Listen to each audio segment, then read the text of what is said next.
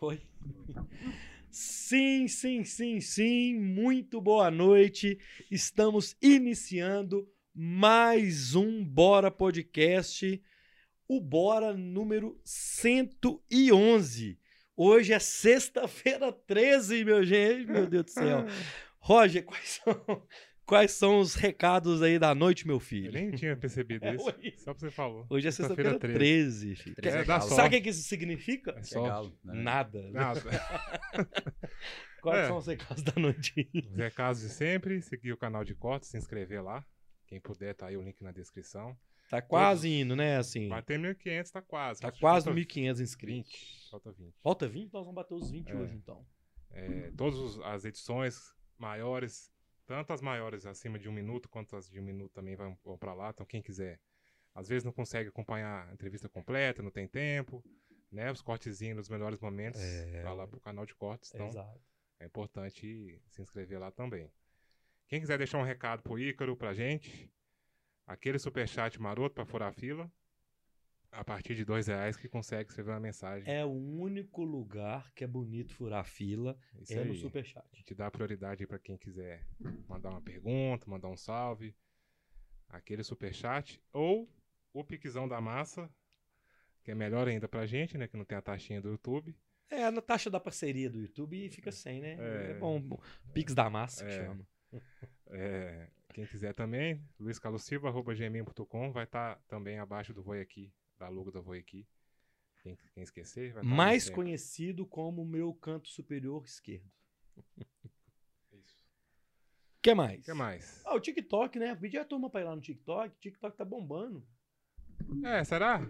Uai, por que não? Ah, se tiver TikTok, gente, Kawaii, vai lá, procura lá, arroba Bora Podcast em todas as redes. Todos. Nós em estamos em todas. todas. Em todas. Em todas. Por mais que, por exemplo, no Face a gente tá mais ou menos, Ah, menos mas nós estamos no Face. No Twitter, no Kawaii, no TikTok, é, na Elo, nós- na Rumble também nós entramos lá também, mas não tem nada ainda não. Você, você criou? Criei.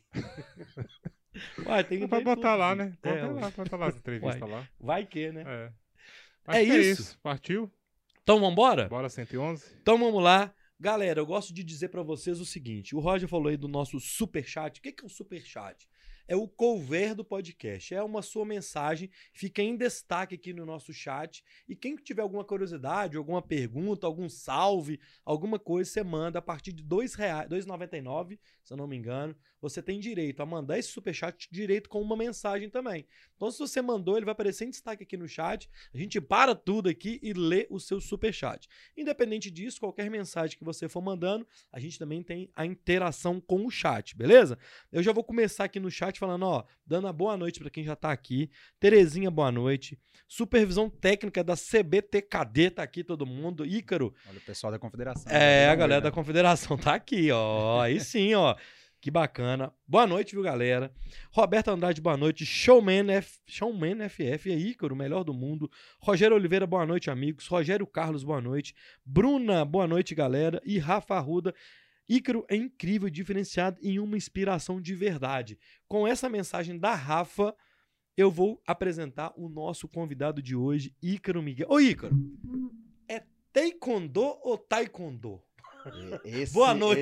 esse- Essa foi a melhor pergunta. Da- Eu não sei, velho. Eu, eu, eu falava Cara. ta, taekwondo, né? Sim, Mas sim. depois eu falava taekwondo. Ah, então. Primeiro quero convidar o pessoal ali do, do meu Instagram. Boa, boa. Pra, pra pessoal, corre todo mundo pro YouTube, porque essa live aqui no Instagram vai durar só um pouquinho. É, Tá lá nos stories, sim, corre lá sim. no, nos stories, já deixamos o link, corre lá que, que, que tá rolando. Boa. É, boa noite a, a todo mundo. E, e, cara, todo mundo fala taekwondo. Taekwondo. Todo mundo fala, mas o correto é taekwondo. Taekwondo. Taekwondo. Isso, é, é, às vezes eu até corrijo a, a galera que vem, que, que às vezes vem entrevistar e tudo, e fala taekwondo. Eu falo, não, gente, é tai, taekwondo. Taekwondo. então fechou. Então já fica, você vai escutar a galera falando taekwondo, você agora pode parar e, e corrigir esse pessoal, porque é, é, é Então, tai. o filho da dona Margarete, o seu pai chama Oroni. Oroni. Oroni. Filho da dona Margarete e do seu Oroni, o famoso de manga. Isso. De onde que é o de manga? É, a gente estuda o convidado, Ah, o de né? manga, de manga foi foda. O de manga tá aqui. Qual que é? Ai, Ai, gente, cara, isso- essa história do, do, do de manga Que é história incrível. que é essa do de manga? Cara, eu, quando era criança, eu, sei lá, com, com seis anos de idade, eu tinha o corpo muito menor, mas a cabeça acompanhava o que tá hoje. Ah, tá. Entendeu? Então, Então, o corpo cresceu em, em, em- isso, pela a, cabeça, isso, a cabeça estabilizou ali com seis anos e o corpo depois foi desenvolvendo. Aham. Então eu tinha, cara, aquele, aquele belo globo, né? E Aham. aí um primo meu sempre me chamava de, de caroço de manga. Só como não dá pra ficar toda hora, ô caroço de manga. Então ele acabou a- a- abreviando um pouquinho e aí ficou de manga. E até hoje eu e ele a gente se chama de, de, de manga, que é Que o João legal, Paulo. Até mandar um abraço aqui pro, pro, pro João Paulo. Salve, Tamo João junto. Paulo. É, se você tiver aí. Ô, João Paulo, manda um salve se você tiver aí, meu Pô, filho. pelo amor de Deus. O- e aí, o, o, o de Manca lá, o Ícarozinho lá, o- você, era de, você é de onde? Você é de Betim? De BH? De onde você Sou é? natural de Belo Horizonte. De BH. aham. Isso. Mas eu vivi minha vida toda mesclando entre as duas cidades, entre Betim e Joatuba. Ah, tá. Que hoje meus pais vivem em, em, em Joatuba, mas eu tive, passei grande parte da minha vida em Betim também. E foi lá que você chegou no esporte? Você Foi. chegou no esporte quando? Foi na escola, escolinha? Como é que foi isso? Eu comecei com, em uma academia que meus pais haviam praticado taekwondo na juventude deles, Ah, é? mas não levaram pra frente nem nada, só iniciou ali. E aí eu ficava insistindo com meu pai pra, pra começar, né? Pra, pra querer fazer uma arte marcial e tudo. E achava que, sei lá, que eu ia ser um super-herói quando pegasse a faixa preta, alguma coisa assim. Mas não deixa de ser. o super de É, manga. eu é. achava- e aí o meu pai pegou e me levou pra treinar com o mestre Martins, que inclusive foi o cara que me formou como faixa preta. Muito obrigado, mestre. Ó, que legal. Sou super grato a- a- ao mestre Martins, que foi o cara que me colocou, me ensinou os primeiros passos dentro do, do, do taekwondo. Isso era aqui com quantos anos? Como é que Tinha oito anos de idade quando... Era quando novinho demais, velho. Bem novo. Era bem novinho. Isso, você é novo, você tá com 20 e poucos Sete, anos? 27. Então nós estamos falando isso anos 2012, 10, 13, 14. Menos. Men- Menos. nossa. 2013. Não, é. é 2000 tô falando- é. Dois, três, sei lá, gente. nessa eu sou época, eu mas ajudei. É isso aí. Mas nessa sabe. época, o famoso era o jiu-jitsu. Era o Gil. Não era? Era o Gil. Muay Thai também, né? Já, já era um pouco conhecido nessa época. E aí você foi por causa mesmo Mas- dos seus pais, É, então. por, por influência deles mesmo, né? E aí eu tomei gosto. Na época meu pai voltou, minha irmã entrou junto com a gente, minha mãe treinou também depois. Minha mãe até hoje, às vezes, vai, faz uma aulinha um mês, depois para que de novo. doido, cara. Então. Tinha um então, amigo meu, velho, na época de colégio, Lucas, Lucas Zica, que ele fazia Taekwondo? taekwondo, mas é, nessa época você tinha nascendo, você tava nascendo. 95. Quando você formou? não, não, não, isso foi, isso, isso eu tô falando Eu dos anos 95. 2000, mais ou menos. Ah, não, não. Eu tinha. É, tinha um amigo meu que Tinha fazia. cinco anos de A idade. gente fazia jiu-jitsu, que o pessoal não gosta que eu falo, mas eu já fiz jiu-jitsu e tal. É mesmo? Já, ué, né? É, aí? Não, mas me conta aí, por que, que o pessoal não gosta? Porque falam que é mentira mesmo. Eu vou Mas você ter não tem nenhuma foto pra provar, Nossa, não tem aí nada. vai- gente, vou mostrar, vou procurar. Enquanto a gente estiver batendo papo, eu vou achar a foto da carteirinha. Acho que eu, eu tiro essa foto aqui. Ah, não, mas carteirinha é fácil de editar, não vale não, não. sou carteirinha da federação, mano. Foi Sou mesmo? federado, filho. não conta mais, ela foi apagada essa. 20? Foi exatamente, uns 20 anos atrás. Que doido. E aí, velho, você tá no. no, no- no- acho que. mas, pronto, a gente já. Porque a sua história. é, muita gente até perguntou quando eu postei a foto você tampando o olho. É, eu não queria já começar a contar, porque essa história é a história que impacta mais, mas não tem como, porque a gente vai. Para eu chegar nos dias atuais, nós temos que passar por essa fase. Mas eu acho que já vamos fazer isso, que a galera já tá interagindo bem aqui no chat. E aí você, era muito novinho, e aí você sofreu um acidente doméstico ali Sim. que mudou a sua vida por completo. Tanto pro bem, tanto pro, pro uma coisa não tão boa. Sim. Mas ah, eu- é, é tão louco que você fez isso virar por bem, né? Assim, de superação e tudo. Cara, Como é que foi isso? Assim, para quem não conhece, como é que foi o acidente doméstico que teve? eu vou. E, e conta essa história pra gente ter isso registrado Eu direitinho. vou, vou dar um pouquinho de detalhes aqui. Isso. Eu, quando tinha seis anos de idade, eu sofri um acidente doméstico. Ah, a gente tinha, tinha chegado do clube, passei o dia todo com a família no, no clube. Ali, criança, caiu areia, se tá na água, não tá nem aí, o cloro, enfim, o olho tava muito vermelho por, por ter passado ali o dia todo na piscina e tal. E aí, a minha mãe chegou, cheguei em casa, minha mãe queria lavar meu, meu olho com água boricada. E ela acabou pingou no, no olho das minhas irmãs e tal. Quando ela foi pingar no meu olho, eu reclamei, queixei e falei, mãe, tá ardendo. Ela Uhum. pingou no meu olho esquerdo, eu deitado na cama, segurando assim. Minha mãe olhou o frasco ali de água boricada, já tinha um tempo que ela tinha aberto. Uhum. Ela falou, ah, vou jogar fora, eu vou pegar uma nova. E aí, naquele, naquele momento que ela foi pegar uma nova, ela tinha do lado um, lado, um frasco de amônia. Então ela confundiu a água boricada com a amônia. Aham. E aí veio, pingou a amônia no meu olho, e aí eu queimei córnea, queimei retina, nervo óptico, queimei, cara, assim, tudo. Tudo que tinha ali, até meu rosto na, por fora, assim, na, na, na época chegou a queimar. Aham. E foi um período muito difícil, assim, que a gente tinha que, que fazer é, limpeza todo dia, então todo dia a gente tinha que ir até o hospital, é, não dava pra pra ser feito em casa, né? É, teve um período ali de, de um mês, um, um mês, dois mais ou menos, eu não lembro ao certo, que meus pais tiveram que ficar pingando colírio no meu olho de 15 em 15 minutos, isso incluindo a, a, a, a À noite, noite. porque meu olho, assim, não tinha reação nenhuma, né? Então, mas Caramba. é, foi, foi um, um período muito foda. Mas eu consegui recuperar minha visão. E aí, com, sei lá, dentro de um ano eu tinha 95% da minha visão recuperada. E, e aí, com o passar dos anos, eu fui perdendo de novo a visão. Com, com 20 anos de idade, a minha visão, assim, eu tive uma perda drástica. Eu já era atleta, já, já fazia parte da, da seleção brasileira de base, né? Fazia parte da se- seleção brasileira universitária. E já tinha sido da seleção brasileira sub-17 também. E, e aí eu tive que opinar. Falei, cara, eu continuo no esporte ou eu faço um transplante? Então chegou até isso, então. Então, Chegou. vamos lá, ó. Você chegou, fez o tratamento lá, com uns 6, 7 anos ali, aquele um ano ali. Voltou, mas você, você sentia alguma coisa? Você sentia dor? Você sentia que às vezes. ficou normal, assim, vamos dizer. Cara, ficou. Pra não falar que ficou normal, eu tinha, sei lá, uma diferença quase insignificante. quase insignificante, é, quase assim, insignificante diferença de- pro outro olho. É, de. E aí você tocou a vida. Toquei, normal. Entrei no esporte logo em seguida, né? Aham. Tipo, dois anos depois disso eu já, já, já estava no Taekwondo e, enfim, toquei minha vida. Minha Só que teve um ficou- dia que você sentiu que tava, voltou a. de- deu uma diferença. Cara, foram duas situações, na Ah. real. É, quando eu tinha. Eu treinava nessa época no SES Betim. Inclusive, mandar um abraço aqui pro mestre Lécio, que, que foi um dos caras ali também. É, graças a Deus eu tive, velho, boas pessoas na minha carreira, sabe? Foi o mestre Martins que. O mestre Martins me ensinou, eu levo pra minha vida até hoje. Aham. O mestre Lécio, que eu acho que foi o cara que me colocou realmente dentro do, do, do meio competitivo, que, que eu treinei com ele no SES. E hoje minha equipe de São Caetano do Sul, Cleiton e Reginaldo, e junto com o nosso coordenador Marcelo, que são pessoas assim que, que eu posso sair hoje do esporte, que eu vou ter esses caras como, como minha família, assim, Aham. como irmãos mesmo, sabe, pra, pra, pra sempre, assim. E aí eu, nessa época eu treinava com, com o mestre Lécio, eu tinha mais ou menos uns 16 anos de idade, já estava na seleção brasileira júnior, e aí eu tive que... o meu olho piorou.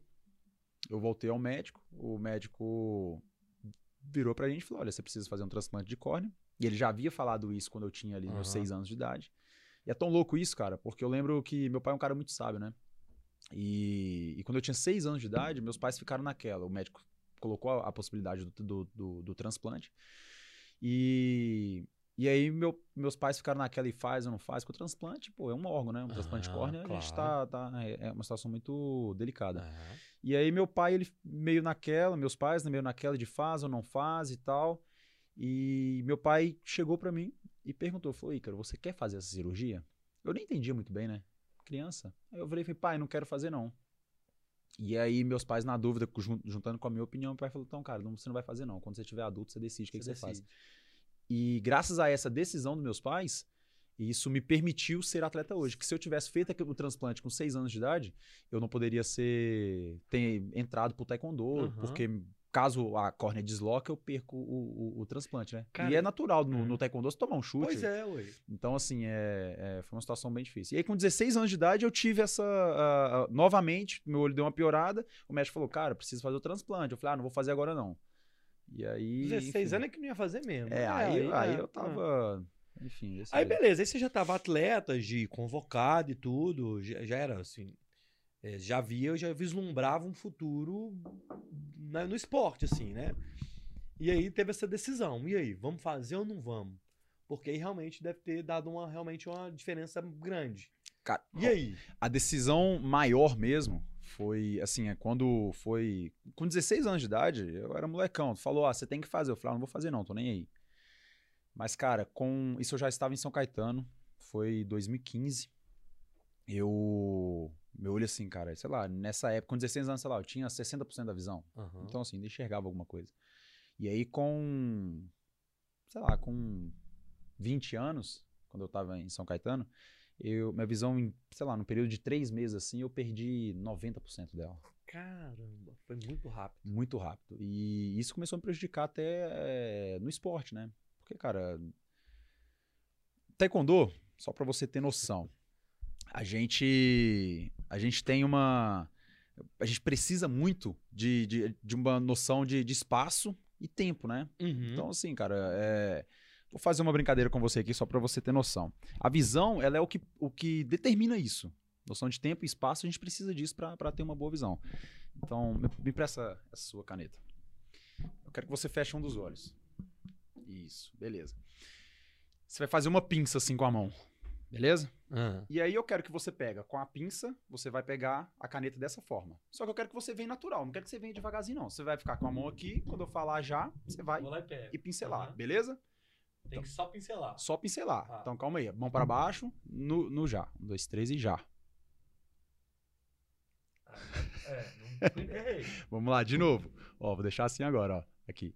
Um, dois, três e já. Caramba, velho. Pessoal em casa, faz aí. Vamos lá. Mais uma, hein? Aqui, ó. Um, dois, três e já. Tá, tá vendo a caneta, não? Vamos lá. Vai, vamos. Vamos lá, vamos lá. Um, dois, três e já. Vamos lá, vamos mudar agora. Já. Aí, ó. Foi bom. Já. Quase. Mais um. Foi. Agora Sabe o que foi. eu percebi? Aqui, ela parecia estar mais longe. No lado meu direito, eu parecia que ela estava mais longe. E aqui parecia que ela estava mais perto. Então, Então, toda vez que eu fui, que eu fui além e aqui eu fui menos. isso que é muito louco, cara. Você perde essa noção de profundidade. É isso. E no taekwondo, cara, eu vou te explicar. É, se pontua no taekwondo chutando no tronco e chutando na cabeça, certo? A gente tem um colete eletrônico e um capacete eletrônico. Nós usamos uma, uma meia eletrônica e o contato da meia eletrônica, que é do tornozelo para baixo, o contato da meia eletrônica com o capacete, capacete e com o colete, juntando mais a força, né, que precisa ter uma, uma, uma calibragem ali exata para ter um impacto, Aham. juntando com a força é onde se pontua no taekwondo. Ou seja, esse tempo, essa noção de espaço é um fator predominante no nosso esporte. Total. velho. 100%. Por quê? Porque qual- onde entra o game, o jogo do o jogo taekwondo? É eu conseguir me defender e conseguir furar a defesa do cara. Então aí que entra o game. Então assim, eu preciso de ter, às vezes, cara, a gente treina, eu tô um cara tá, uma pessoa que luta com, colocando o braço aqui, eu treino pontuar aqui. Então não adianta eu chutar aqui, aqui, não, eu preciso chutar aqui, porque é aqui que a defesa do cara tá aberta. Tá entendendo? Então assim, essa precisão nos golpes é algo, cara, é, é primordial assim na, na nossa modalidade. E tem, e tem também, além da decisão, você tem a antecipação do movimento do cara. Sim, com certeza. Existe. Mas tudo isso a gente tem que pensar sempre na, na em furar a defesa do cara. É no ponto futuro lá, tem que chegar lá. Exatamente, cara, exatamente. E aí, com, com 20 anos de idade, eu tive essa perda muito grande. E aí eu, eu tinha dificuldade para defender, porque numa, numa situação de clinch tá muito curto. Eu não conseguia identificar se o cara ia chutar no rosto, se o cara ia chutar embaixo. E aí o cara ia chutar, eu defendia embaixo, tomava em cima. O cara ia chutar em cima, eu defendia. Uhum. Sei lá, o cara ia chutar embaixo, eu defendia em cima, eu tomava embaixo. Então eu passei por um período difícil assim, de adaptação. Mas, mas é, é, eu tinha, sempre tive muito claro o que eu queria pra minha carreira, o que eu queria pra minha vida. E, e, cara, eu sabia que, que, de alguma maneira, se eu continuasse insistindo como você continuou, eu ia conseguir encontrar uma fórmula. Então, na minha cabeça, cara, era o seguinte: eu preciso ir lá e fazer. Eu não sei se, se, se isso faz sentido, se isso faria sentido pra ciência. Eu treinava de manhã, treinava à tarde. E quando chegava à noite, eu chegava pra minha noiva, quero até mandar um beijo pra ela. Rayane, maravilhosa, eu te amo. Agora tem que casar, né? Falou aqui, né? Cada, cada um se compromete do seu jeito. Eu, eu- eu nem falei nada. né? Agora, agora você que aguente. É, depois é, É. agora, agora, É. agora, agora tô enrolado. Após a próxima Olimpíada, tá chegando. Isso, é. não, após, a, após a Olimpíada. É, e aí a após. gente decide qual. É. Após a próxima, vocês pensam. É, nisso. qual, É. qual Olimpíada, mas, É. mas- mas beleza. e aí, cara, a gente ficava à noite, ela me ajudando, é, ela ficava me ajudando depois a gente, ela também é atleta da seleção, e aí, cara, eu tampava o olho esquerdo, ficava chutando só com o olho direito. E, cara, sem enxergar nada, colocava. E aí eu ficava tentando defender, enxergando só com esse olho. Cara, eu, eu não sabia, isso era uma parada assim, eu não sabia se isso faria sentido pra, pra ciência, e eu acredito que nem faça, mas na minha cabeça, naquele momento, eu falei, cara, eu preciso resolver essa porra. Ou eu resolvo essa parada, ou eu vou, sei lá, cara, eu vou, vou ficar me pendurando na deficiência que eu tenho.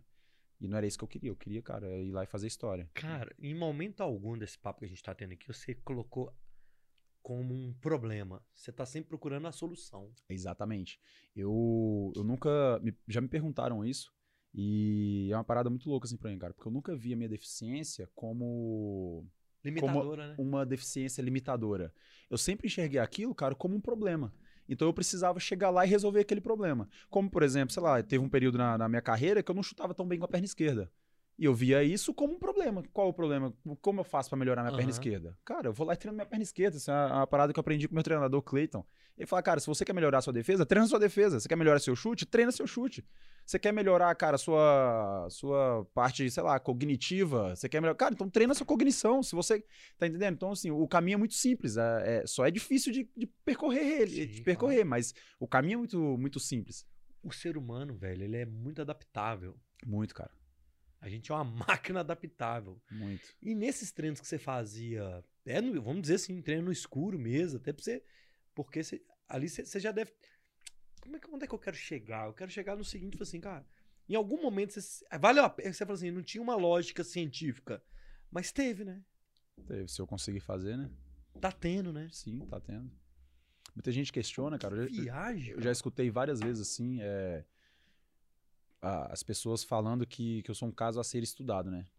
Porque muita gente fala que não, não tem como eu, com a condição física que eu tenho, é, ser atleta de alto nível. Hoje eu sou líder do ranking mundial. Primeiro brasileiro da história. Primeiro brasileiro não, primeiro latino, né? Né, Bruno?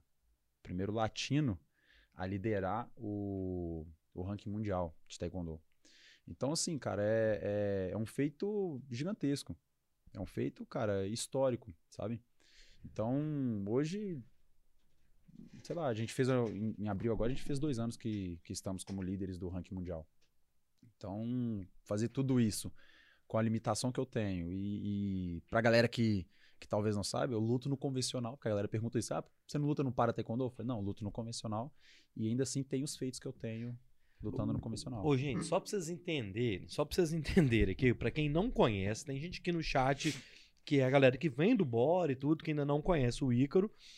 O cara, ele é, você é bicampeão pan-americano, Isso, você tava nas Olimpíadas de Tóquio, isso. você chegou em uma final do Mundial após 14 anos um brasileiro chegar, e é o isso. primeiro campeão mundial latino-americano, velho. Não, o primeiro líder do ranking mundial. O primeiro líder do ranking, Que eu da considero. história. Da, da, da história.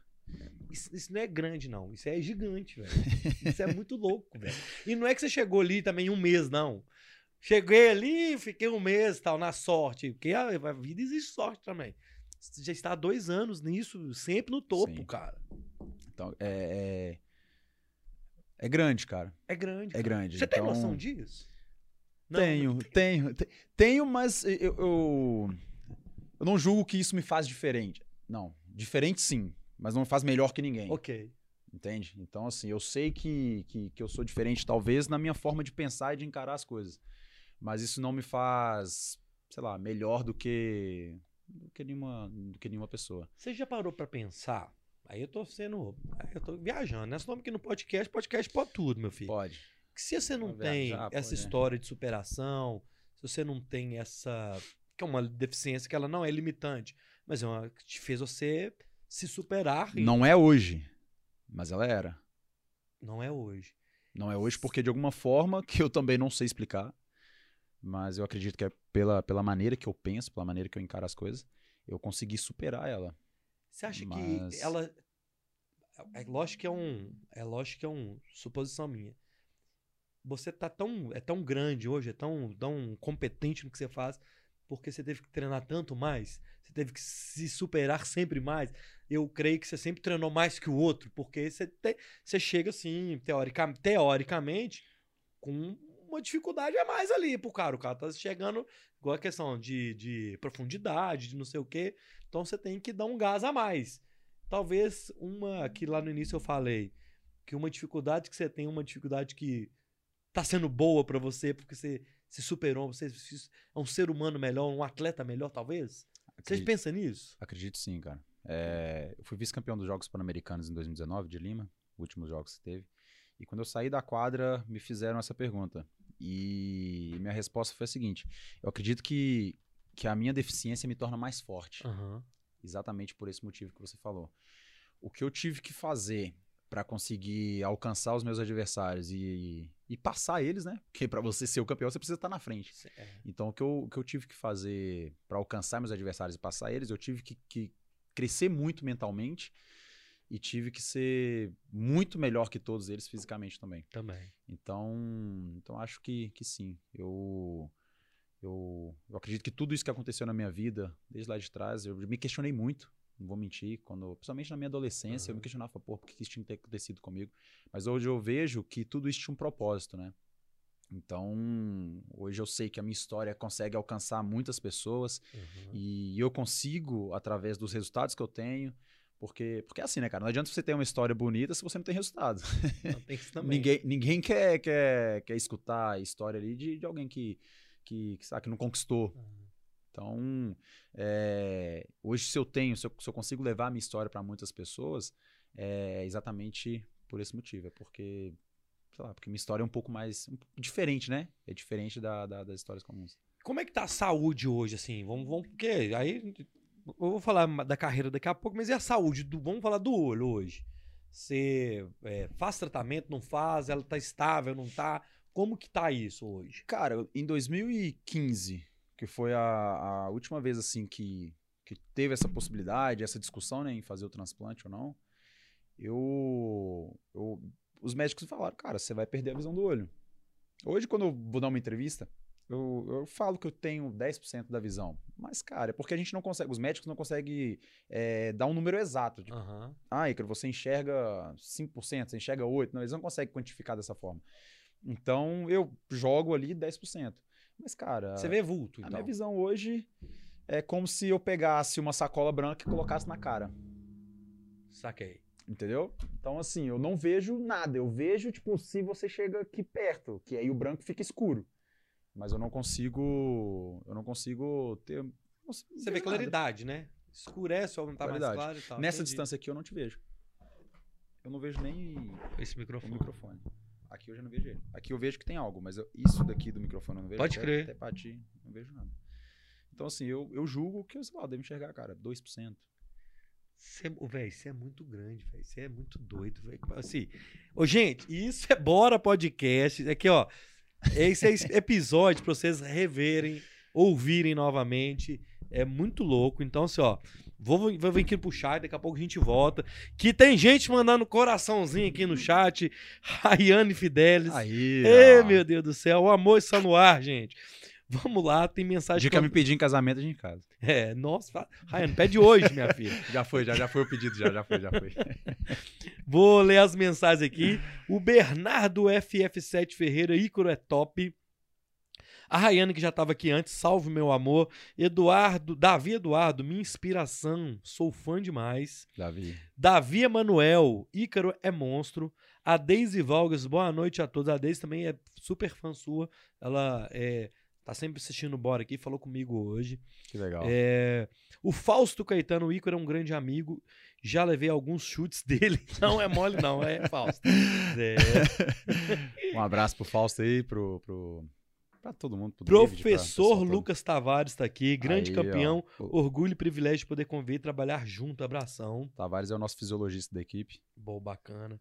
O cara é gênio demais. O Tamo Rogério falou aqui, o Rogério Oliveira mandou uma mensagem. Ô, turma, tem muita gente assistindo e pouco like. Então é o seguinte, ó. Agora, a partir desse momento, eu quero que você faça o favor pra mim. Mande o seu like e deixa a cidade que você tá falando. Então, por exemplo, ó, o professor Lucas, ele é de qual cidade? Eu não sei. Então, mande a cidade que vocês estão falando e deixa também o seu joinha, seu likezinho aí, beleza? A Márcia Soares tá aqui, boa noite. É, o Delman Cardoso, boa noite a todos. Icro, rumo às medalhas duradouras do próximo Mundial e das próximas Olimpíadas. É, Opa, recebo, fi. É, que história de superação, Roberto Receba, Andrade. é, ué. Davi Emanuel, monstro dos tatames. E o Rogério mandou um superchat de R$ 27,90. O Rogério Carlos mandou assim: Ícaro, sucesso sempre. Tem alguma história de alguém querer brigar com você na rua? Oh, boa pergunta, boa. É, então, ó, vocês viram aí que quem manda superchat tem um destaque aí, fica bonitão. Manda aí. Ô, professor, manda aí. Tem isso do, do- de querer brigar com. Cara, você era tem, brigão quando tem você era história. novo? Pior que eu era, cara. Você tem cara de ser danado, velho. Eu era, cara. Pior que eu era. Mãe, desliga o, o, o volume aí agora. Pai, por favor. Meu pai pode escutar ele. É. Meu pai, ele, Conta, ele, conta. ele ajuda as broncas. É, cara, tem uma história que, que eu não cheguei a brigar, mas é uma história engraçada. É, eu tava na escola e aí tinha. Não sei o que, que foi, nem lembro direito o que, que foi que aconteceu, mas o, o- o moleque chegou e, enfim, falou que, que, que eu tinha, sei lá, chegado na, na namorada dele, ou Aham. enfim, alguma coisa assim de, de moleque. E aí que ele ia me bater. E é aquela escola, aquela, aquela história, né? Tipo, ah, todo mundo chega no final de aula ali, todo mundo quer bater e tal. Eu falei, eu que vou esperar o final da aula chegar.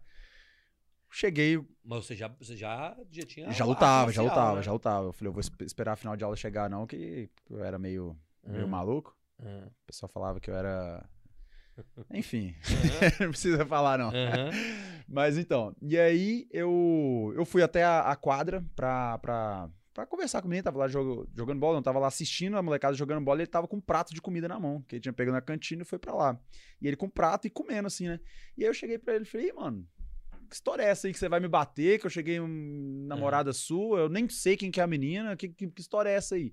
O moleque começou uma tremedeira, cara. Ele com um prato de comida assim tremendo, a comida começou a cair. E ele. Enfim, aí a galera toda começou a rir da cara dele. Não teve briga nenhuma, foi um pro lado, um pro outro. Então acontecia assim, mas. Mas, enfim, isso era quando era moleque também. Hoje, É. cara, eu. Sei lá, acho que eu- as últimas discussões que eu tive, assim. é, eu ainda tava em, em escola e depois disso nunca mais. Como que o Ícaro. Porque eu queria. Porque é um es- esporte especializado, eu sei qual é a dificuldade de conseguir patrocínio de tudo. Como que foi essa. Você tá ali 20, 20 e poucos anos, não vamos, vamos fazer, não, vamos continuar e tal. Você começou a ter destaque aqui, regional. Como é que foi a sua, sua carreira até você chegar a ser um atleta olímpico? Como foram os primeiros títulos e tudo? Como é que você foi destacando nisso? E aí eu quero saber se você já tinha, você tinha apoio naquela época, se não tinha. Eu, eu imagino que não, porque se você tinha, eu vou falar você. aqui. Aí eu vou falar com você que você é o super-homem mesmo, porque é um trem difícil demais. É, Cara, é até você loucura chegar no onde você tá hoje, assim. Como que foi? Você foi destacando na- nas competições regionais? Cara, eu com.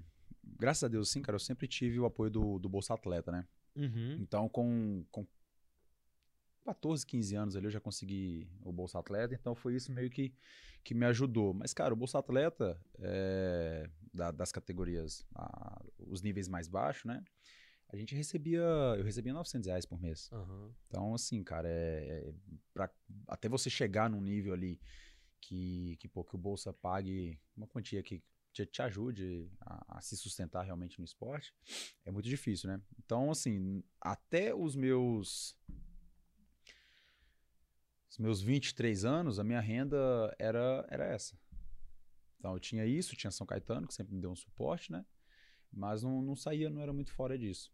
E Mas você jogou em São Caetano quando? eu ainda estou em São Caetano. Não, quando você chegou lá foi quando? E isso em 2000, com 19 anos, 2014. Ah, com 19. Então já foi, já foi lá atrás. Você Foi lá chegou atrás. novo lá. Tenho, tem oito anos que eu tô em São Caetano. Ah, tá. Oito Como é anos. que eles se de- descobriram? Como é que foi isso então? Hum, Cara, muito louco. Eu sempre tive na, na, na minha cabeça que se uma porta não abre, eu tenho que ir lá e abrir ela.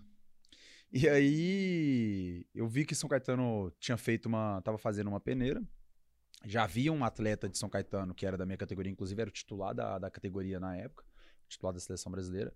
Só que eu falei, cara, eu vou me inscrever porque eu, eu, eu achava. O, quando, nessa época eu treinava no SESI. E assim, o SESI ele, ele dá uma estrutura legal pra gente. Ele proporcionava. Só que, cara, eu sentia muita falta de, de material humano pra me treinar. Ah, tá. E depois que eu fui pra pra São Caetano, eu percebi que faltava muito mais coisas, não só material humano. Mas na- a, a minha percepção naquela época era. Eu ia falar minha visão, mas aí a galera fica fazendo piadinha e tal. Aí a minha percepção naquela época era que, que agora eu vou ficar rindo da visão. Eu, eu ia fazer outra piada, mas eu só pensei. Velho, vai. Chegou lá, você abriu os olhos. É, aí tu viu? Uai, você desculpa. Aí é foda. Né? Chegou lá e Chega- abriu os olhos e viu que não era isso que você. é. E... É, desculpa. Mas, não, não. É. pô, Fazer o quê? Se o cara anda com o olho aberto, outro fechado. Um olho no gato, outro no peixe. Ai, ai, ai. Ô, meu Deus, os cortes.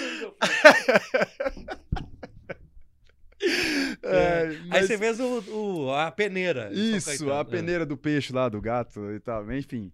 E aí, cara, eu vi que São Caetano tava abrindo essa, essa peneira e eu falei, cara, vamos me inscrever. E aí a gente foi, passou por um- uma seletiva online, né, primeiro, e aí selecionaram alguns atletas e a gente foi fazer um teste presencial. Mas você já tinha resultado aqui? Eu tinha, eu tinha sido de categoria de base, era campeão brasileiro sub-17, Ah, tá. e... Mas assim, no adulto, cara, não tinha resultado nenhum. Isso já era o quê? Meu segundo ano no, no, no adulto, né? E eu não tinha nenhum resultado, zero. Então, assim, eu tinha algumas medalhas em alguns eventos é, é, regional, nacional, sabe? Aham. E, e aí, mas eu não, não tinha nada expressivo ainda. E, e aí eu fui, cara, fui fazer o teste. Chegando lá, é, fiz um bom teste, mas eu não era nenhum cara diferente. Meu treinador fala isso até hoje. O que fez ele, o que fez ele é, acreditar em mim e, e- e- e comprar ali a ideia do que eu, do que eu acreditava, é que no último dia, cara, a gente, isso era 2014, eu tinha 18 anos, não era nem campeão brasileiro. Meu treinador chegou pra mim e falou assim, o, pra, pra mim não, pra gente, né? Fiz- Fizeram uma reunião e, e aí ele perguntou, falou- perguntou pra cada um, né? O que você, por que, que você tá aqui? O que você quer com isso? E isso daí, cara, tava o pessoal que era titular da seleção, São Aham. Caetano sempre teve um grupo muito forte, né? É. Tava o pessoal que era titular da seleção, o pessoal que, enfim, era, era cara, grande já dentro da, da modalidade, né? E aí eu peguei, virei na época tava o Henrique Precioso, que era número 3 do mundo. E eu peguei e falei, cara, eu tô aqui, eu quero entrar pra equipe porque eu quero ser campeão olímpico em 2016. Um cara que não tinha nem campeonato brasileiro em 2014, queria ser campeão olímpico em 2016. Só que, cara, na minha cabeça eu tinha um plano e aquilo era super viável. Hoje eu vejo que eu era maluco, era só É. maluquice. Mas eu acreditava real nisso. Então, essa crença que eu tive e, e que eu passei pra ele, aquela coragem de ir lá e dar a cara a tapa e falar na frente de todo mundo, de pessoas, cara, que estavam muito na minha frente, Aham. que eu iria, de certa forma, tirar elas, porque o que eu cheguei, o que eu cheguei pra esses caras, eu falei, eu falei, mano, é o seguinte, eu vou abrir um podcast amanhã e vou falir vocês. Tipo isso. Foi isso que eu Na falei frente dos caras. na frente dos caras. Entendeu? Eu acreditar nisso, ok. Agora eu tenho a coragem de ir lá e falar. Então, isso pra eles demonstrou uma vontade de vencer muito grande. Então, eles me recrutaram é, dessa forma. E aí, desde então, eu passei a treinar com, com eles e, enfim, aí minha carreira foi, foi crescendo, Deslanchou, né? deslanchando. Aham. Chegou superchat aqui, então tem prioridade. Margarete Almeida. Ah, minha mamãe. Margarete Almeida, um beijo da Margarete. Mandou pra gente cincão. E as mães especiais, meu irmão Orgulho e amigo número um também mandou pra gente aqui. Olha, Deve ser sua irmã, né? minha irmã, minha irmã. Mães especiais, que legal, tá aqui. Um beijo. Como é que ela chama sua irmã? Tenho duas irmãs. Provavelmente quem mandou aí foi a. a Mães Bri- especiais. Sim, a Brisa. É, eu tenho um sobrinho que ele é especial. Ah, E, e, enfim, ela tem, ela tem, tá iniciando agora um projeto que é, que é para ajudar mães, que- porque é, é, é muito difícil, né? As mães que, que, as mães especiais, que quando tem um, um- já é difícil um filho que, que não necessita de tantos cuidados e e aí quando você tem um filho que é especial, a, a vida da mãe muda muito. Uhum. Então ela tá lançando um projeto que é para conseguir crescer é, mostrar para essas mães que são possível continuar vivendo ainda assim tendo um, um filho especial e tal. Engraçado, quando você pesquisa Ícaro Miguel no YouTube, tem dois irmãos especiais, Ícaro e Miguel. É mesmo? É, Que legal. logo abaixo dos seus, dos seus vídeos aparecem os dois. Caramba, nunca vi. É, dois meninos assim especiais tal. Deve ser irmãos, que é Ícaro e Miguel. O meu sobrinho se chama Miguel. Ó, aí, velho, que viagem. Ô, Miguel como é que ela chama? Brisa. Ô, Brisa, um beijo, minha filha. E ela tá aqui, ó. Já mandou superchat, ela tem. Ela já tá querendo. É, Brisa. Conta a história dos patinhos, Ícaro. Ixi, Pô, meu pai que tá pedindo isso daí. É, Ah, adoro, essa história do Adoro quando tem uma família. Oh, Vocês podem mandar Deus. mais. Precisa de superchat, não, viu, Vão- vão- Brisa? Vai mandar. O que, que é a história do dos patinho? Cara, a gente morava em sítio, né? Em Uhum. Joatuba, quando era, quando era pequeno. Meu pai que adora contar essa, essa, essa história. Depois ele tem que vir aqui junto comigo pra ele contar que ele conta ela, é, conta ela mais divertida que eu. Ele é, meio- ele é bem resenha, né? Meu pai? Muito. Seu pai é o boleirão, né? É, ele é, É, muito, não é? cara. Ele é muito. Meu pai, cara. Se ele, se ele vem aqui, a gente ficava até três horas da manhã batendo papo e, enfim, aí a conversa com ele rende. E os patinhos? Então, e os patinhos? E, e aí, cara, a gente na roça é comum de, de, de ver matando bicho, né? Matando galinha, matando, sei lá, pra comer Aham. e tal. E aí teve um dia que, que meu pai saiu pra trabalhar e tal. E aí a gente tinha do, dentro do galinheiro um, um espaço separado, assim, que era pra franguinho pequenininho e tal, pra, pros patinhos que, pô, que ia crescendo e tal. E aí depois soltava lá junto com, com, com os grandes. E aí eu, eu cheguei um dia, peguei uma faca dentro da, da, da- do armário da cozinha, Com fui lá. Cara, eu não lembro. Eu que tinha, sei lá, Criancinha. seis Ah, anos, ah. cinco anos, Ah. sei lá, era muito pequeno. Eu nem lembro disso, na verdade. Meu pai que. Eu, le- eu lembro pro meu pai sempre tá, tá lembrando. né? E aí eu matei, cara, tipo, sei lá, uns 10 patinhos. Cortei a cabeça de uns 10 patinhos, juro, cara. Você não vê isso, não. Fiz, cara, pior que eu fiz. E aí, quando meu pai chegou, eu fui correndo, felizão, fui contar pra ele. Falei, pai, pai, já adiantei pra você. Meu pai chega lá, com a chacina de pato, matei os patinhos tudo lá, tô tudo Olha com a cabecinha cortada. aí. Eu fico brincando, lógico que é mentira, né? Mas eu fico brincando e falo, mano, os patinhos passavam correndo, eu tacava a faca só pra ver a cabecinha voando. Olha, criança é foda, né, velho? Criança Criança é tem uns negócios.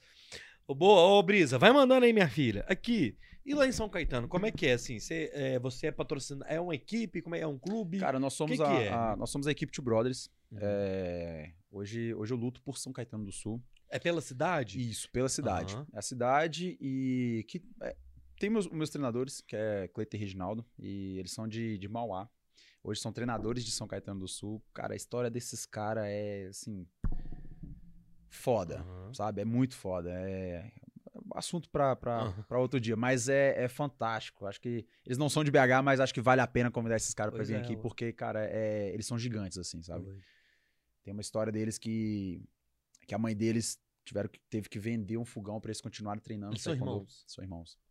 A mãe dele vendeu o fogão da casa dela pra pra eles continuarem lutando, continuar pra pagar a mensalidade, eles continuarem Aham. treinando taekwondo. E aí o único pedido dela foi que eles fizessem o melhor dele em tudo que eles tocassem a mão. E aí o Cleiton agora, como os meus treinadores são técnicos hoje da seleção brasileira, né? O Cleiton agora é eleito o melhor melhor técnico do, do Campeonato Pan-Americano. E, enfim, são, são gigantes, cara. Pra mim, sou suspeito pra falar, mas a galera do chat aí pode falar por mim também. O eles são, pra mim, são aqui, dos melhores do mundo. O dia que eles já em BH, você já me fala, hein, Bruna? É, ó, já traz aqui, é, ó, tem eu não. Então lá equipe. E, é... e aí a gente luta por São Caetano do Sul, Aham. que, que é o meu clube hoje. Até deixar aqui um agradecimento gigantesco a São Caetano, que me abraça aí, cara, desde os meus 19 anos de idade. Então já tem Já um tá tempinho. Mega adaptada a cidade. Ah, tudo. tô. Então, já tô até casado lá já. Então. a Rayane também é de BH, é da seleção brasileira e tudo, medalhista nos Ah, Jogos é? Pan-Americanos e é de Belo Horizonte também. Ela é daqui. Hoje a gente mora junto lá, Mas né? ela Mas treina também? treina também. É da seleção Jogos Pan-Americanos de Lima. Eu fui prata, ela foi bronze no Pan, nos jogos. Ó, que doido. Então ela também é da seleção e. Que enfim. doido, que doido. Me conta, é, você é da categoria 87 quilos. Aí eu fui Isso. pesquisar, eu vi que na, no- na, na Olimpíada não tem, é isso? Como, É, Isso. como, é, que, como é que funciona esse ranking? Assim? Você é o, o número um do mundo na categoria 87 quilos. Isso. Que é a, é a última categoria? Como é que é? Então, cara, Como no, é que é no esses Taekwondo, rankings? cara, a gente tem é, dois tipos de evento. Os eventos em peso olímpico e em peso mundial, Ah. certo? Todos os dois eventos se pontuam nas duas categorias.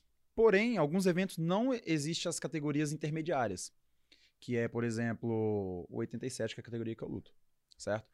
Quais eventos que tem que Por que são intermediária? Porque qual que é acima de 87? é, é, acima de 87 ou acima de 87, é tipo o absoluto, Ah, tá. ok. entendeu? Então, Ah, o, tá. o que seria as categorias olímpicas? Entendi. até 58, até 68, até 80 e acima de 80. Entendeu? Então que na seria Olímpica você é acima de 80. Mais ou menos. Eu sou hoje porque eu mudei, mas no ciclo passado, para a Olimpíada de Paris, eu, eu baixava de categoria. O cara que luta nas categorias intermediárias, como por exemplo eu que luto até 87, Ah, então se baixar para 80. eu preciso escolher ou eu luto acima de 80 ou eu luto até 80. Certo. Um outro exemplo, é categoria de baixo. É, o cara que tem, tem uma categoria até 68, até 74 e até 80, certo? O cara que luta até 74, quando ele vai lutar um evento de peso olímpico, ele precisa escolher ou ele baixa pra lutar até, 70, até 68, ou ele sobe pra categoria de Ok. cima que luta até, luta até 80. Saquei. Entendeu? Mas Então, você baixou, então na Olimpíada você baixou pra 80. baixei pra 80. Na verdade, não só na Olimpíada, né? A galera pensa que foi só na, na, na Olimpíada, mas eu nos Jogos Pan-Americanos é categoria olímpica, é, nas etapas de Grand Prix que Certo. tem durante todo o ciclo é categoria olímpica. Ah, então você mantém o peso o ano todo ou você fica naquele negócio sobe 10, sobe 10? Cara, é muito difícil. Eu com, É difícil, cara, cara, eu com 87 quilos, eu tenho 2, 3% de gordura. Então, Ah, assim, pra me sustentar, para me sustentar é, meu peso com 80 quilos é muito difícil. Digo até que impossível. É, é. Então, assim, o que eu, o- quando eu, eu lutava até 80, o que eu conseguia fazer, Nossa. com muito sacrifício, era baixar até 85. Depois disso, eu desidratava, né? Nossa, velho. É, era isso. Essa é a vida. Que isso, você tá doido. Você tá doido. É difícil, cara. É difícil. Difícil, é É difícil. difícil. E aí, eu, eu, eu- vamos, a gente, vamos falar de Tóquio pra eu já falar daqui pra frente. Como que foi, cara? Você ir pra uma Olimpíada? É um- Porque você queria ir no Rio de 2000 2016, Sim. é, não- não- mas Tóquio foi. Isso ainda, ainda demorou um ano a mais, né, Tóquio? É, cara. Por causa da pandemia. Foi, Como foi- que foi, assim, essa experiência que você tem em Tóquio? Cara, eu acho que a Olimpíada em si nem foi o, o principal. Acho que o, o que foi muito louco pra mim foi a trajetória, sabe? Ah, O, o percurso que eu, que eu tive que traçar pra chegar até Tóquio. Vou dar uma voltar um pouquinho aqui na história pra galera conseguir entender como que foi tudo tudo demorado, porém muito rápido na, na, na minha carreira. Cara, eu com fui pra São Caetano com 18 anos, com 19 anos. E, e, cara, eu demorei cinco anos pra entrar pra seleção brasileira. Eu lutei. A gente tem um evento que se chama Grand Slam e é o evento que forma a seleção brasileira. Todos os anos a gente precisa ir lá e ganhar esse evento de novo pra vocês permanecer na seleção brasileira. Então, cara, eu lutei o Grand Slam na categoria adulto em 2013, 14, 15, 16 e só fui entrar em 17. uau. E aí, cara, eu lutei o Campeonato Mundial em 2017. Eu perdi na primeira luta. Eu lutei o Universiade, que é a Olimpíadas Universitária. É, eu perdi na primeira luta. Eu lutei, enfim, vários Opens, não tive medalha. Eu só tive uma medalha internacional, tipo, sei lá, cara, de 10 eventos que eu lutei. E mesmo assim eu consegui uns pontinhos no ranking e tal, já no, no meu primeiro ano. Já tinha umas medalhinhas de, Uhum. de alguns Opens que eu lutei no, no anterior. E aí eu fechei o ano é, de 2000. E aí eu, eu iniciei o ano de 2018 em 56 do, do ranking Do mundial. No final de 2018 eu era o 11 primeiro. Eu lutei 11 eventos internacionais. Eu tive 12 eventos internacionais, eu tive 11 pódios e 7 medalhas de ouro. Uau. Eu saí de, sei lá, cara, 57, 60 do mundo e fechei o ano em 11 primeiro. E aí eu já virei o ano para 2019, que era o ano de mundial, é, já, cara, sendo vice-campeão mundial, vice-campeão dos Jogos Pan-Americanos. Então isso me aproximou. Eu, em, em dois anos, sei lá, um ano e meio, que eu era um cara assim que não era nem cogitado para estar na Olimpíada, eu, cara, fiz um reboliço em tudo e, enfim, conquistei a, a- a minha A vaga. vaga. Então, e aí viramos o ano para 2020 e a gente teve competições até 2000 e, até março de 2020 e eu disputei seis competições até março. De seis competições eu tive quatro ouro, um bronze mais a vaga olímpica Nossa. e assumi a liderança do ranking mundial. Então, assim, é, eu, eu cheguei na Olimpíada, cara. Por que, que eu tô falando tudo isso? Eu cheguei na Olimpíada com, com uma certeza assim tão grande que eu teria um bom resultado na Olimpíada. E, e aí, na minha primeira luta na Olimpíada, eu vou lá e tomo um pé na cara e começa a sangrar, e, enfim, nocaute. Foi uma parada, cara, foda. Hoje eu tenho uma tranquilidade pra falar sobre isso. Mas, cara, era uma situação assim que eu não me via fora do pódio. Porque, não por, por desmerecer os meus adversários, mas porque, cara, eu sei, eu, eu, eu sei quem eu sou. Eu sei o taekwondo que eu tenho. Aham, aham. Eu sei, cara, é, é, o que eu apresento. A trajetória, né? Exatamente, cara. Então, assim, cara, eu, eu estava, cara, há quase três anos, é, assim, com um aproveitamento de, cara, 90% nas Ah. competições, entende? Então, assim, cara, qual que era a possibilidade, assim, na minha cabeça de eu chegar na Olimpíada e sair na primeira luta? Não era isso- nem o fato do nocaute, era o fato de sair na primeira Aham. luta. Mas por isso que o esporte é isso, velho. É muito louco. Isso é o esporte. Então, cara, respondendo a sua pergunta, a Olimpíada pra mim foi um mix de emoções, cara. Foi uma, uma parada assim, cara, é, é um aprendizado gigantesco. Acho que foi um período da minha vida que eu mais aprendi. Em toda a minha vida. Porque, cara, eu, eu, eu, eu aprendi a, a me tornar um pouco mais vulnerável, sabe? Eu, eu aprendi a, a, a ter coragem de falar que tenho medo. Você acha que você se cobra muito? Não. Cara, eu acho que eu me cobro no limite. Porque assim, cara, eu sou uma pessoa muito intensa. Pois é. Eu sou. Sou uma pessoa muito intensa, eu quero o resultado o tempo todo. É. Então. Mas eu acho que é, é- é por esse motivo que eu tenho os, os resultados que eu tenho. Me chegaram pra mim, cara, depois da Olimpíada, falaram assim: Ícaro, você tem que levar as coisas um pouco mais leve. e aí eu fiquei um pouco com isso na cabeça. Falei, cara, será mesmo que eu preciso levar as coisas um pouco mais leve pra, pra, as coisas acontecer? Só que isso no momento ali de, de euforia, cara, a gente pensa um monte de coisa, né? E, e aí, cara, eu conversando com a, com a minha coach, Nel Salgado, pessoa maravilhosa que apareceu na minha vida, é, eu conversando com ela, eu, ela virou mim, falou assim pra mim, falou, Ícaro, se você não for esse cara intenso, você vai ser quem? Você é assim, cara. Você é um cara alegre, um cara que corre atrás dos seus objetivos, você é intenso, mas isso é da sua personalidade, cara. É por isso que você é líder do ranking mundial. Certo. Porque você é quem você é. Então, assim, não é. não tem- o, o ser leve, o, o ser intenso pra você não é algo pesado. É no- natural, né? É natural, você é, É. desse jeito. Então você não precisa dar um passo pra trás porque uma competição deu errado. Você precisa simplesmente, cara, continuar. Foi um evento em, sei lá, cinco anos. Um evento deu errado. Porque um deu errado, você vai pegar a sua, sua trajetória toda e jogar no lixo. Por uma oportunidade que, que não foi o que você queria, você vai pegar sua carreira toda, vai pegar tudo que você construiu e jogar fora. Então não, não- fez muito sentido pra mim, sabe? Aham. E por isso que eu digo que foi a Olimpíada pra mim foi, foi um um aprendizado assim gigantesco, porque eu, eu consegui perceber que, que que muitas das vezes não é uma coisinha um evento que talvez seja grande pra todo mundo que vai determinar quem você é, entendeu? Certo.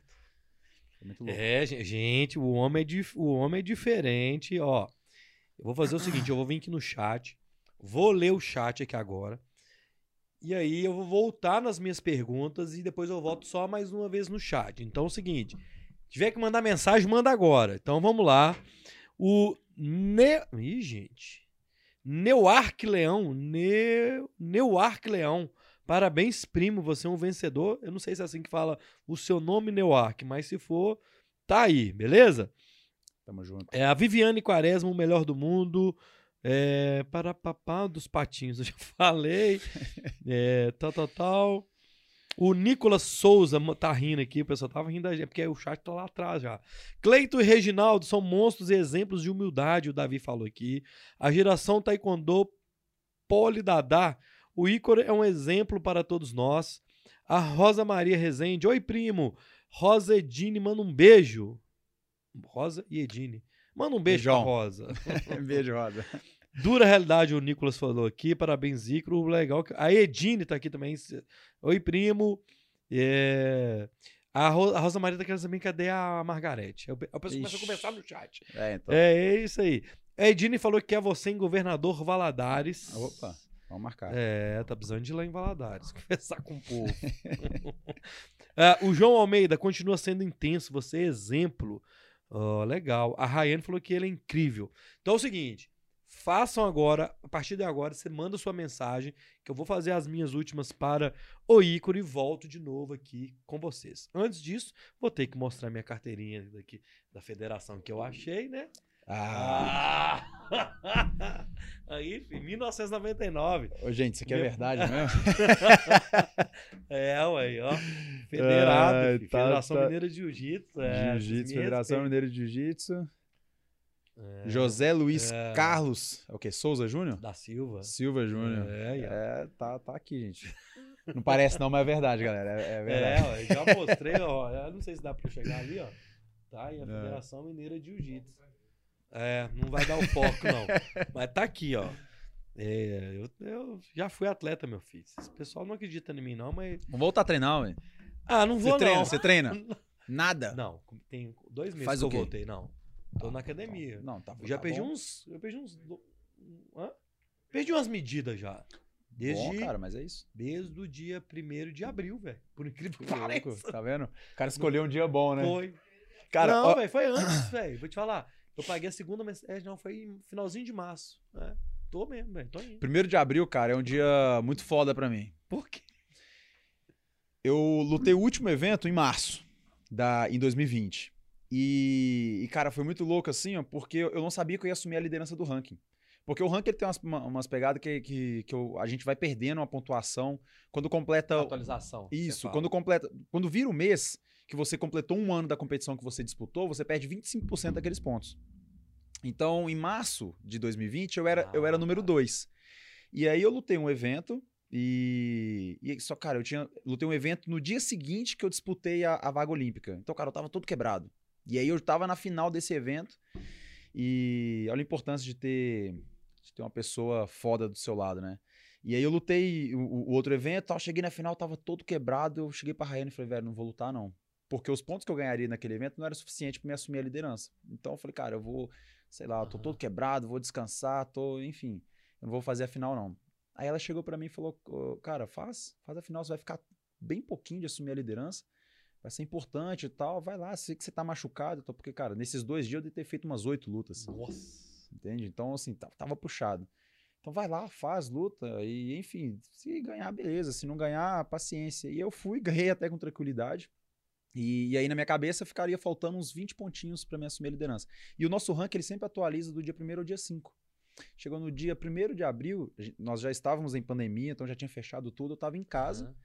E aí começou a chegar um monte de mensagem. Cara. A pessoa falava, parabéns, parabéns, parabéns, líder do ranking e tal. Eu falei, "Ah, esses caras tá tirando nota com a minha cara. Primeiro de abril, Fá, quer, quer, quer, Primeiro quer de mentir pra abril, mentiroso, pô? Logo hoje. É. E aí eu fui abrir o ranking, era real. Eu tinha acabado de assumir a liderança do ranking. Porque pelos cálculos lá do- Pelos dos cálculos. outros tal. e- porque o- na, na época era o russo que eu tinha perdido a final do Mundial. Em 2019. 19. Ele perdeu uma quantidade maior que eu, que eu tinha calculado. Também que eu sou atleta, não sou matemático, né? Ainda Mas que eu tinha calculado que ele perderia. E aí, por causa disso, eu assumi por 0,46 décimos a liderança do ranking. Você sentiu que mudou a relação dos outros atletas com você depois que você assumiu o, o, o ranking e tudo? Você acha que tem. eh, a Viagem minha, né? Então, assim, você fala, fala assim, na hora da competição, os caras te veem diferente? Assim? muito. É, né? Cara, hoje eu vejo assim que, que existe dois grupos assim de, de atletas que vão competir com o Ícaro. A galera que morre de medo e a galera que quer me matar, velho, porque eu sou o líder do ranking.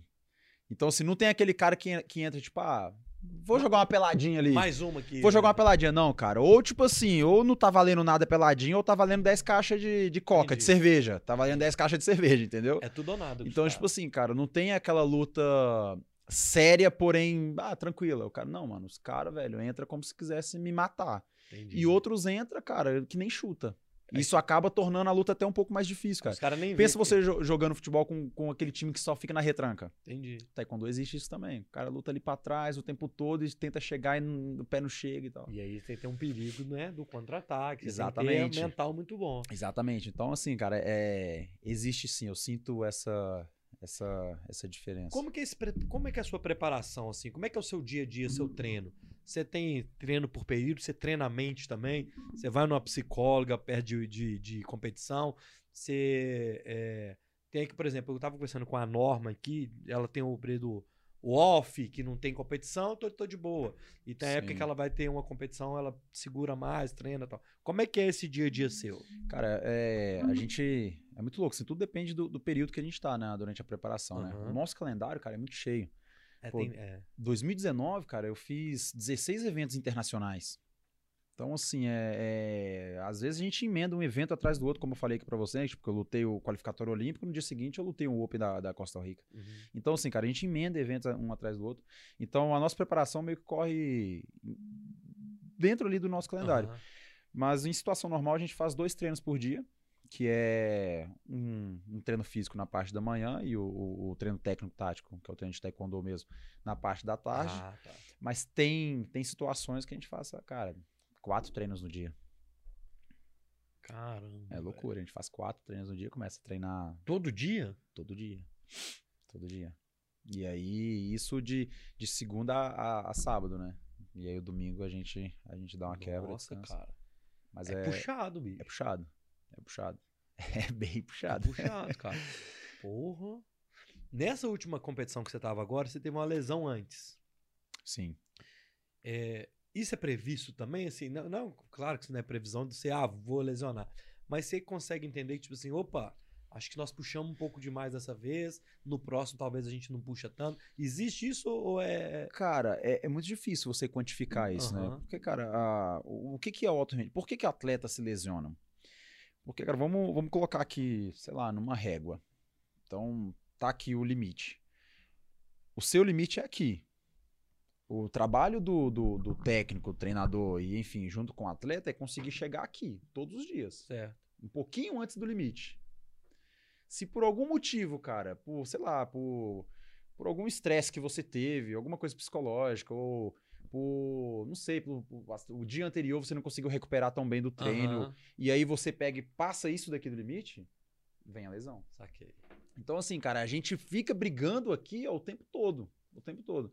Então, assim, como que, que você faz pra acertar todos os dias? É muito difícil. Difícil. Então, então sim, a gente prevê, lógico, toma cuidado e, e- e tenta corrigir algumas coisas, mas lesão é, é comum, cara. Principalmente numa modalidade individual que não tem a opção de substituir, como é no futebol, por exemplo. Ah, o cara sentiu um pouquinho, ah, vamos colocar ali um. um- E, e- e além de tudo, é o impacto, né? Sim, É explosivo. o tempo todo. é muito físico, né? O tempo todo. o tempo Muito todo. físico. Caramba, velho, que doido. Eu vi ontem que você tava ali no Galo, no Instituto Galo. É, Eu queria que Sim. você me falasse o que, que foi aquela reunião ontem. E tem o Instituto Ícaro Miguel. Como, como é que é isso? Tem alguma coisa a ver com a outra? Explica esse, esse movimento todo pra gente. Cara, é, eu sempre acreditei que, que as minhas medalhas não podiam, as minhas conquistas não podiam ser determinadas em somente em medalhas, né? Então, eu não quero ser lembrado quando eu terminar minha carreira como, ah, tipo, ah, o cara que foi o, o, sei lá, o medalhista, o cara que, não, eu quero ser lembrado por um legado que eu deixei. E, e eu acredito que com a história que eu tenho, juntando isso com os meus resultados, eu consigo impactar a vida de muitas pessoas. Eu consigo ajudar a vida de muita gente. E eu sempre fiz isso, não fui, nunca fui de ficar postando muito, Uhum. falando muito, mas eu sempre ajudei as pessoas, sempre olhei muito pro lado, olhei pro lado. Só pra um também, que não dá pra olhar pros dois. Olha isso, Se olhar pra cá, eu preciso dar- usar a cadeira aqui, tá ligado? Você sempre olhou para os outros? né? Isso, sem- É. enfim. É, Eu lembrei, não sabe de que o, é, o, o- eu, eu recebi o Ceguinho, o Geraldo Magela. sei. Você tem que. Ah, ele é bom de você assistir também. Que ele fica o tempo inteiro fazendo piada com ele mesmo, velho. O Ah, tempo cara. inteiro. Mas, cara, é, é- é uma situação assim, velho, porque. A gente, cara, a gente vê gordo fazendo piada de gordo. Tá, o tempo A gente vê, por que que. Mas por que pô, você apontou pra mim? ah, de- Deve ser porque. É porque você é atleta, pô, por isso. Ah, isso. Ô, velho, que. Ô, velho. Então, cara, tipo assim, a gente vê gordo fazendo piada de gordo. Sim, claro. A gente vê. Então, cara, por que que um. Sei lá, eu tenho a, a minha deficiência e eu não eu me sinto. Não me sinto desconfortável de falar Sim, dela? claro. Qual o problema? Sei lá, você vê um amigo careca, você fala, ô careca. Não, vê um amigo cego falar, ô cego, vou me sentir ofendido. Porra, eu sou cego mesmo, cara é careca mesmo. Qual Não, é, mas é isso. É- Então, assim, eu, eu levar com naturalidade, eu não vejo, eu não vejo e leveza, problema nisso. Eu acho que é. é... Confesso é que não foi assim sempre, cara. Sim. Já tive momentos ali de Você, disso você me já sofreu incomodar. preconceito? Simplesmente adolescente? Porque adolescente é cruel às vezes. Ah, cara, principalmente no esporte. é mesmo? Já aconteceu. Já aconteceu muitas vezes, cara, de. Vou lutar com Até pessoas menino? que são amigos meu, meu, meu hoje, não vou citar nome aqui, ou Ah. até eu fale também. Não, fala não. Mas. Não é, e, e eles falavam, falavam, cara, você é cego. Ah, você não vai chegar em lugar nenhum. Sabe? Então, assim, acontecia. Já, já Caralho, aconteceu, velho. sim. E, mas, cara, isso foi uma coisa que, que para mim, eu nunca. Hoje, hoje eu sei que, que era talvez ali um preconceito. Até sem saber que era preconceito, né? Deles. Uma Mas, provocação. é, então, mas eu, eu, eu, eu nunca deixei isso me ofender, sabe? Eu Aham. nunca, isso nunca me incomodou de, de verdade. O cara fala, ah, você é cego, faz sou, beleza, valeu. Eu sou mesmo, então vou Eu ficar. não tenho, não sou menor, nem É, pior, nem. Beleza, sou cego. Fala, tá bom, e você tem cabelo na cabeça. Ah, e aí? ah. E você não tem. Então, tipo, pra mim sempre Ah. foi algo muito, muito tranquilo assim de levar. E aí chegou o instituto. Vamos lá, voltando ao instituto. É, que a gente deu uma fugida. Não aqui. esqueça. É. E aí, cara, a gente. Eu sempre tive essa crença muito forte, né? Que, que meus resultados. A minha história não podia se resumir em, em somente medalhas, né? Que essas medalhas, essas conquistas, elas precisavam chegar até algumas outras pessoas. E aí a gente teve a ideia de criar uma ferramenta para ajudar essas pessoas, né? De, de uma ferramenta para levar essa história do Ícaro até mais pessoas. E essa ferramenta foi o Instituto Ícaro Miguel. A gente tá, tá aqui com uma. Com a, com, com a ideia, com a ideia não, o- a programação de inaugurar a nossa, a nossa sede agora no final de julho, vai ser em Joatuba a sede. Legal. Inclusive, você me permite aqui, a gente precisa de, de apoiadores para o Instituto, porque hoje o Instituto ele, ele não tem apoiadores, é Uhum. todo com, com, com verba própria nossa, minha, minha, da minha família, de, de pessoas ali que estão ao nosso redor que, que acreditam realmente no, no, no nosso propósito. Então a gente vai, vai iniciar as ações do Instituto é, com taekwondo e, e provavelmente um, um reforço escolar ali para as crianças que precisarem. Pô. E a ideia do Instituto, cara, é a gente levar é, oportunidade para essas pessoas. Eu tive a oportunidade de sair muito cedo. Muito cedo não, né? De sair de casa com, com 18, 18 para 19 anos e, e correr atrás dos meus objetivos lá, em São Paulo. Mas, cara, quantas pessoas têm essa oportunidade? Quantas pessoas, cara, a gente conhece que, que cara, é, não tem condição, por exemplo, cara, de, de atravessar, sei lá, a cidade pra correr atrás de um sonho, tá entendendo? E, enfim, a- a- o propósito do Instituto é esse: é levar oportunidade para as pessoas, é, é favorecer realmente a, o- a galera ali que, É. que, que não consegue. As ações do Instituto vão ser totalmente gratuitas, então não, é, não tem fim lucrativo nenhum. E aí o Galo vai entrar vai, com um parceiro? Então, essa, essa coisa do Galo, cara, nas redes sociais comigo é uma loucura. Porque assim, na, na Olimpíada, um primo meu, Matheus, não sei se ele tá assistindo, mas se tiver. Valeu, Chola é o apelido dele. Opa! ah, ninguém sabe desse Chola aí, Não, não. é. O cara é professor, cara, É. em, em Betim. Então, se tiver algum aluno aí do Matheus, tem uns dread grandão aí, ó, os alunos desse, se tiver alguém assistindo aí, pode chamar aí de Chola, que foi o Ica que falou. É. O Matheus é atleticano doente, eu também sou. E, e aí o, o, o, Matheus, na época da Olimpíada, ficou postando, repostando as minhas coisas no Twitter e falava, ei, Galo, tu é atleticano, tal, tal. E a torcida começou a ver, cara. Daqui a pouco o, o- as redes sociais do Atlético começou a repostar a- as minhas coisas, aí virou, deu aquele, aquele Aham. estouro, né?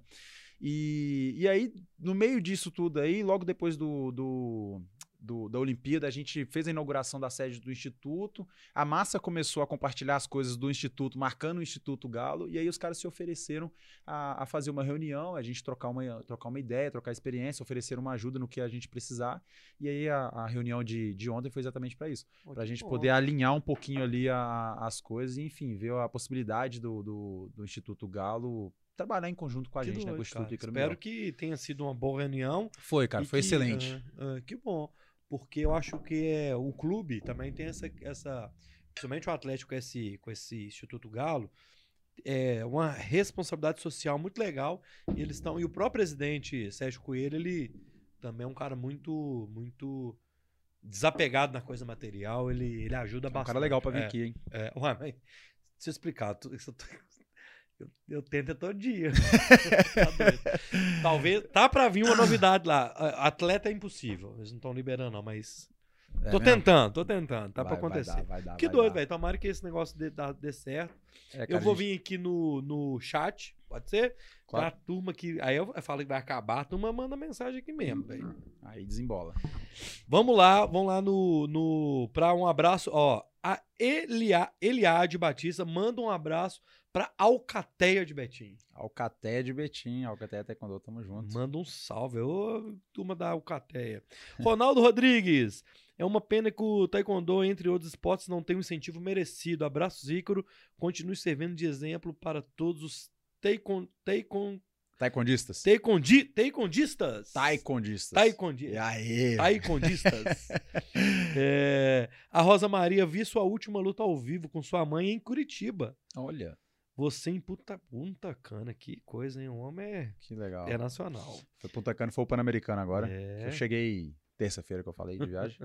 O Neuark falou que eu acertei mesmo o nome dele. É...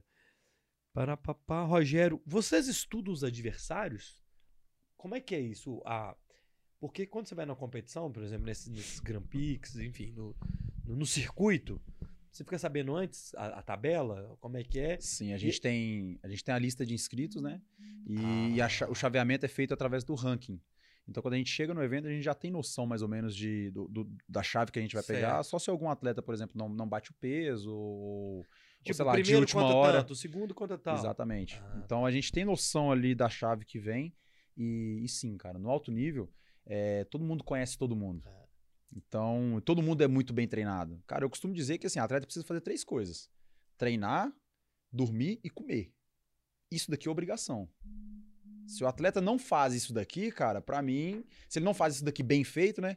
Comer, beleza, o cara vai lá no Mac e come. Não, então, pô, tá errado. ah, O cara, ele tem que, que pô, seguir uma, uma alimentação legal, o cara precisa... Porque, pô, senão, se ele não, não, não come bem, ele não recupera bem. Logo, ele não consegue treinar no dia seguinte bem. Então, se o cara tá fazendo uma dessas três mal feitas, ele já não, não rende. Então, assim, na minha cabeça, pensando em alto nível, nível olímpico, mundial, o cara que não, não, não consegue, é, cara que não faz esses três, ele já não, não tem um bom rendimento.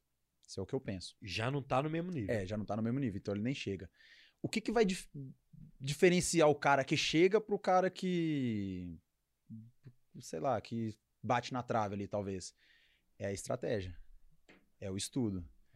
É você sentar ali com o seu treinador, traçar um- uma linha para seguir durante a luta. E, cara, é o cognitivo, essa é a diferença. Então, assim, treinar, se alimentar bem, se preparar bem, isso é obrigação, todo mundo vai ter. Agora, o que vai fazer você diferente é a sua cabeça. É isso que eu acredito. Você é doido, velho. Davi, da, da- David, Davi Emanuel, Ícaro, exemplo de superação. Me recordo de você, que isso? Me recordo de, deve ser você, vendendo palha italiana para sobreviver nos campeonatos, trabalhando de garçom em buffet infantil. Rolou isso? Rolou muito, cara. Isso é uma história que eu nem conto muito. Porque, assim, a, a galera meio que já, já tenta me colocar como, como coitadinho, né? Ah, é o cego, é isso, é aquilo. Mas, então, essa história, assim, de. de, de, de enfim, eu acho que eu até acho, assim, que eu deveria contar um pouco mais. Mas, mas rolou sim. Teve um período, inclusive em 2018, eu, cara, eu tinha pouquíssimos apoios. E, e aí, eu, no final de 2017, eu fui convidado para entrar para as Forças Armadas. A história é até um pouquinho mais longa que eu tinha te falado. Final de 2017, eu me, que foi o meu- primeiro ano de seleção, me convidaram para entrar para as Forças Armadas.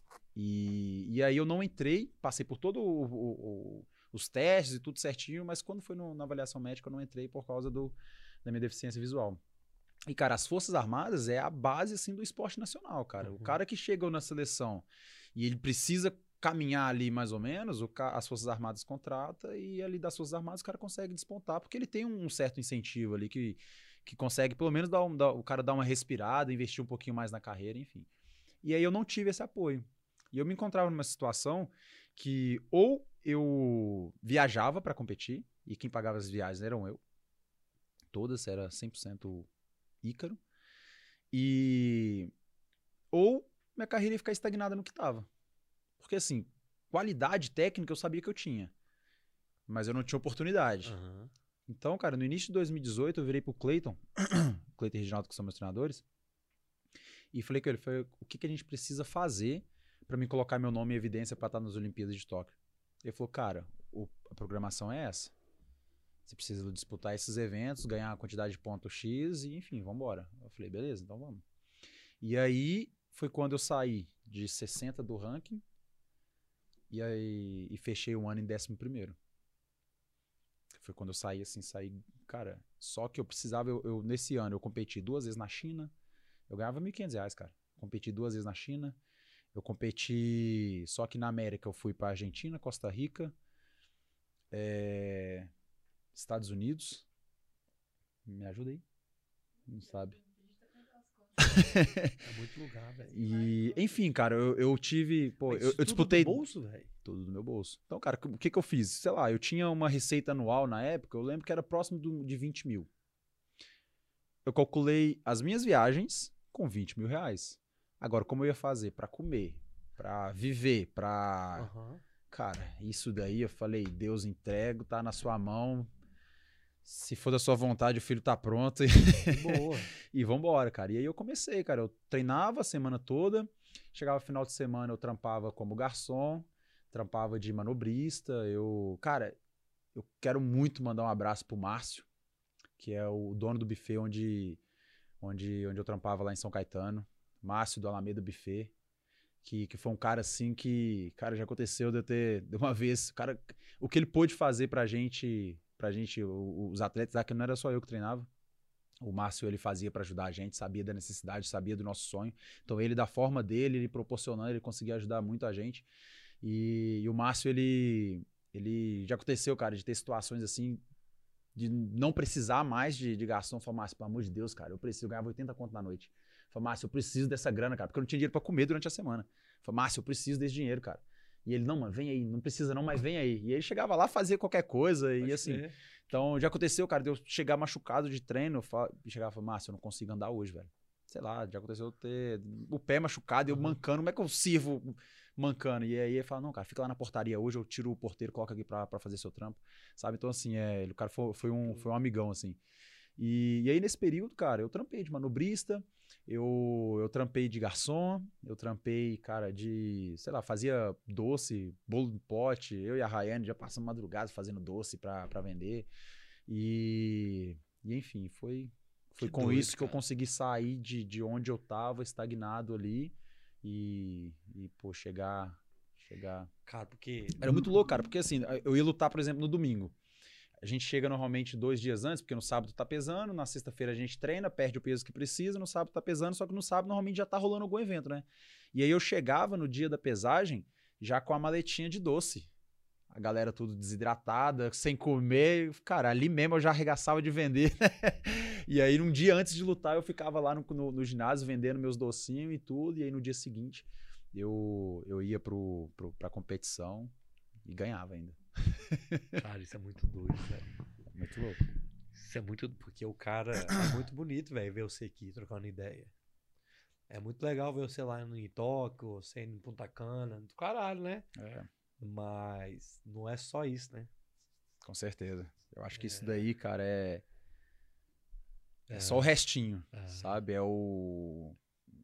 Sei lá, o, o glitter ali, é. É. o, brilho de cima. É a cereja, né? É, é a cerejinha do bolo.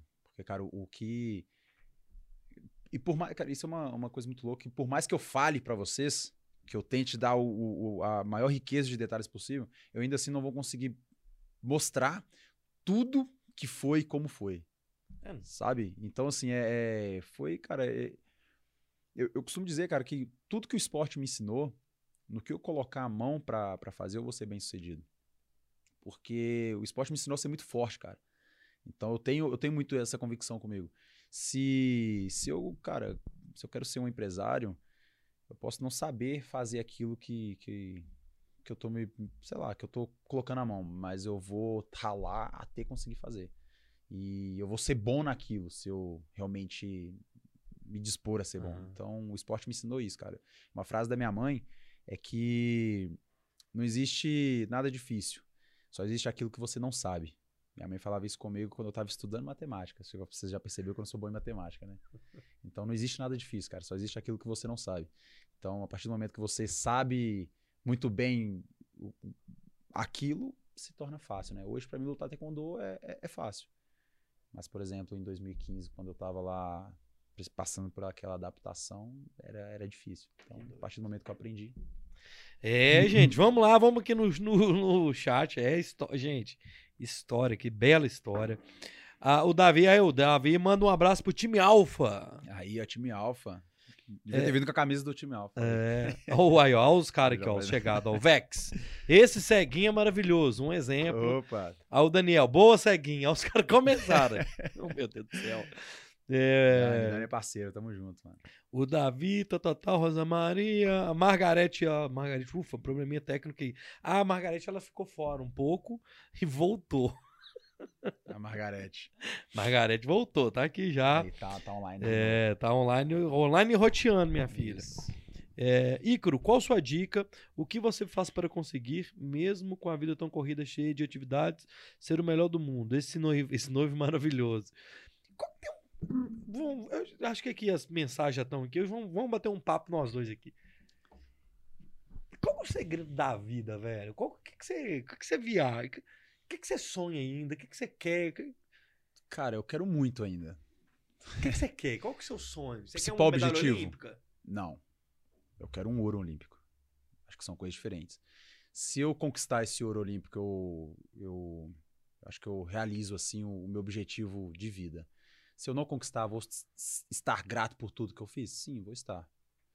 Mas, cara, o que eu puder fazer a todo momento pra me ser campeão olímpico, eu vou fazer.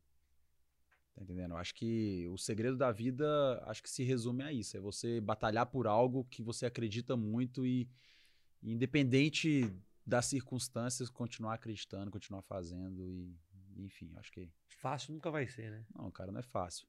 É simples. Acho que a vida é simples, não é, não é, não é complicada. Mas não é fácil. Acho que essa é a diferença. Você ter uma.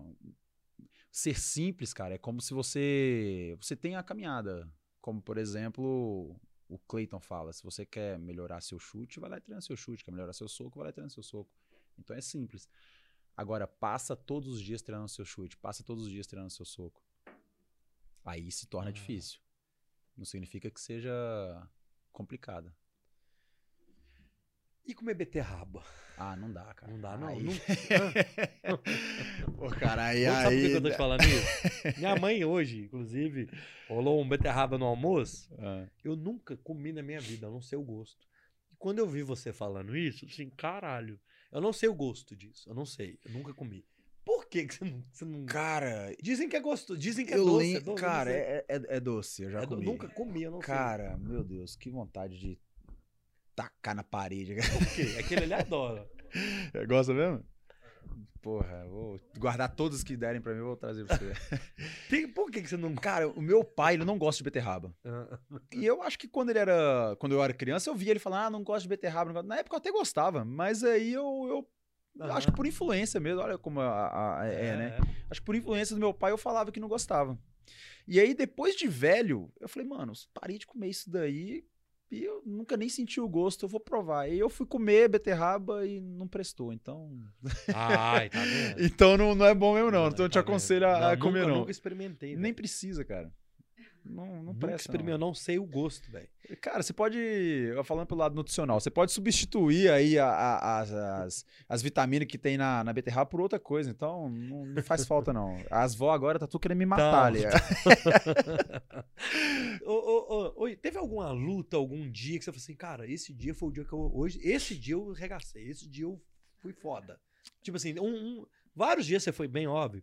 Mas Sim. tem um dia que você fala assim, porra, velho, aquele dia. Se eu fizesse isso aquele ali todo dia. não- Cara, teve, teve um evento que foi muito louco. Foi antes do. Um evento antes do Mundial, Mundial de Manchester.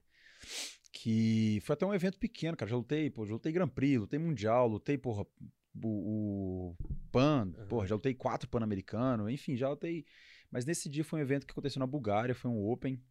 E, e, cara, a gente veio no circuito, que a gente luta o circuito europeu, e, e a gente pega, assim, três, quatro eventos seguidos. Então a gente luta, sei lá, no final de semana, no sábado, a gente luta na Espanha, no fi- final de semana seguinte a gente tá na Holanda competindo, no outro final de semana tá em Portugal, no outro, sabe? Então, então cara, chega, é uma semana que você tem pra pra recuperar das lesões do último evento e você já tá competindo de novo. Aham. Então, a gente chega no final do circuito, tá todo mundo quebrado. Todo mundo quebrado. E aí, nesse dia, cara, eu tava com muito machucado, de pancada mesmo, assim, não tinha nada sério. Mas, cara, os dedos, a, a- situação do dedo da criança, isso daqui é natural no taekwondo. Isso é da semana passada? Isso é do Rio. E aí eu já fui pra semana passada no PAN desse jeito. Que isso, velho? É, então não tá dobrando muito bem não, mas tá tudo em paz. Então assim, cara, claro que pô, a gente trata pra, pra tentar amenizar, Aham. tive que ficar com uma tala um, um tempinho. O pessoal da confederação agora querendo me matar, mas enfim, é. As doido. médicas lá tá entrando em, em colapso agora. É, doido. Mas então, cara, enfim, e- então é natural a gente chegar, pô, com o dedo virado, um, um pé machucado de chutar um cotovelo, Aham. enfim, é, pô, pancada de, de canela. Cara, eu chego no final É. do circuito. E aí, nesse dia, cara, já tava na final. Era minha última luta ali do, do, do dia. E aí era contra um russo, qual é o nome dele? Rafael Kamalov. Muito bom, cara, muito bom. E, e aquele evento ali me colocava dentro da, da etapa do, do Grand Prix. Eu vinha de, de duas medalhas no, no circuito, vinha de um ouro e um bronze. E, cara, é, eu já tava fazendo a final no outro. Então, cara, assim, tava, tava muito difícil, velho. Eu tava muito cansado. Eu tava muito machucado. No início da, da, da luta, eu tomei uma bica na cara que meu capacete voou lá na arquibancada. Nossa. E aí, cara, meu nariz tava doendo assim, sabe? Não conseguindo respirar, tudo congestionado. Tava um dia assim, cara, muito difícil. Uhum. E aí, quando eu fui pra, pra, pro último round, cara, eu tava perdendo, acho que de uns 10 pontos de diferença. Só pra você ter noção. Soco vale um ponto, chute no, no tórax vale dois, na cabeça vale três. Se for giratório, acrescenta-se dois pontos. Ah. Então, assim, cara, é, 10 pontos é uma, uma, uma quantidade, assim, significativa, né? Exato. Como se fosse uns- um 2 a 0 no, no futebol, 3 a 0 3x0, né? é. E aí, cara, tava, tava uma situação difícil pra, pra virar. E além de tudo, o cara era muito bom. É, né? Sim. Tá nativo ainda, o cara é muito bom. E, e eu saindo perdendo o placar, todo machucado. E aí, cara, quando eu sentei na cadeira assim, eu veio na minha cabeça aquela parada, tipo, cara, tá bom, velho, isso já é, já é prata já. Porque, mano, é foda. A gente se sabota a- a- às vezes, né? E aí, na hora que veio esse pensamento na minha cabeça, eu falei, velho, prata é o caralho, vou ser campeão. Eu não vou entregar. Se for pra esse cara ganhar de mim, ele vai ganhar de mim lutando. Ele, esse cara vai ter que ganhar, cara, suado, sabe? Então. E aí eu fui, a luta, cara, foi rolando, enfim, acabou o, o, o round 17 a 17. Consegui acertar um chute na cara no finalzinho, tipo, nos últimos segundos, acertei um chute na cara, tava, fal- faltava quatro pontos. Faltando, tipo, dois segundos assim, eu acertei um chute na cara dele, ele desequilibrou e foi pra fora da, da- do ringue, ele tomou uma falta, eu empatei 17 a 17. E aí a gente foi pra morte súbita, pro Golden Point. E aí no Golden Point começou a luta, eu, eu saí quebrando ele na porrada, dei um soco, ele foi pra fora, fez, fiz o ponto de soco, ele ganhou a falta, acabou a luta. Então, assim, é, é, eu acho que esse dia foi um dos dias, assim, de, de superação Aham. minha mesmo. Um dia que tava muito difícil, e a minha cabeça falando não, mas eu consegui reverter isso e ir pra frente e, e consegui vencer. Então foi, foi um dos dias mais loucos, assim, que eu tenho. Não foi um grande evento, mas comigo mesmo foi um dos dias mais loucos que eu tenho, assim, na, na minha Que carreira. doido, que doido. Como é que tá agora? Você tá aqui em BH, você vai pra São Caetano, e aí já tem a próxima competição? Como é que tá essa agenda É, sua? aí? Cara, eu, eu tô aqui em BH porque eu precisava muito vir pra resolver essas questões do, do instituto. Aham. Mas o era pra mim estar hoje em treinamento. O Cleiton deve estar Certo. maluco comigo lá. O Cleiton já deve estar xingando aí no chat. Mas. E aí eu vim, cara, numa correria, cheguei ontem. é, Segunda-feira eu já tô treinando de novo. Então amanhã eu já tô. Já tô, já tô voltando. E, e aí a gente tem a etapa de Grand Prix agora, que, que é a minha estreia na nova categoria olímpica, que, que eu subi pra cima de 80, né? Como eu falei, a minha estreia na nova categoria olímpica. E, e eu já chego como. como eu já chego bem ranqueado na, na, na nova categoria, porque hoje, eu, hoje no rank, nós temos dois rankings, né? O ranking mundial que eu sou líder e no ranking olímpico que eu, que eu mesmo com a troca de categoria, com a perda de pontos ali que, que tem quando, quando você faz a troca, eu já cheguei, com, juntando com as pontuações que eu já fiz esse ano, eu já cheguei é, em terceiro do ranking olímpico. Então, o Brasil também nunca teve ninguém liderando o ranking olímpico. É um dos meus objetivos para esse ano, é, é ser líder dos dois rankings, mundial e olímpico. Caramba, E, e para isso eu preciso fazer um, um ir bem nas etapas de Grand Prix, né? Então uma das etapas já é agora, a gente viaja, vai ser em Roma, a gente viaja agora no dia no dia 31.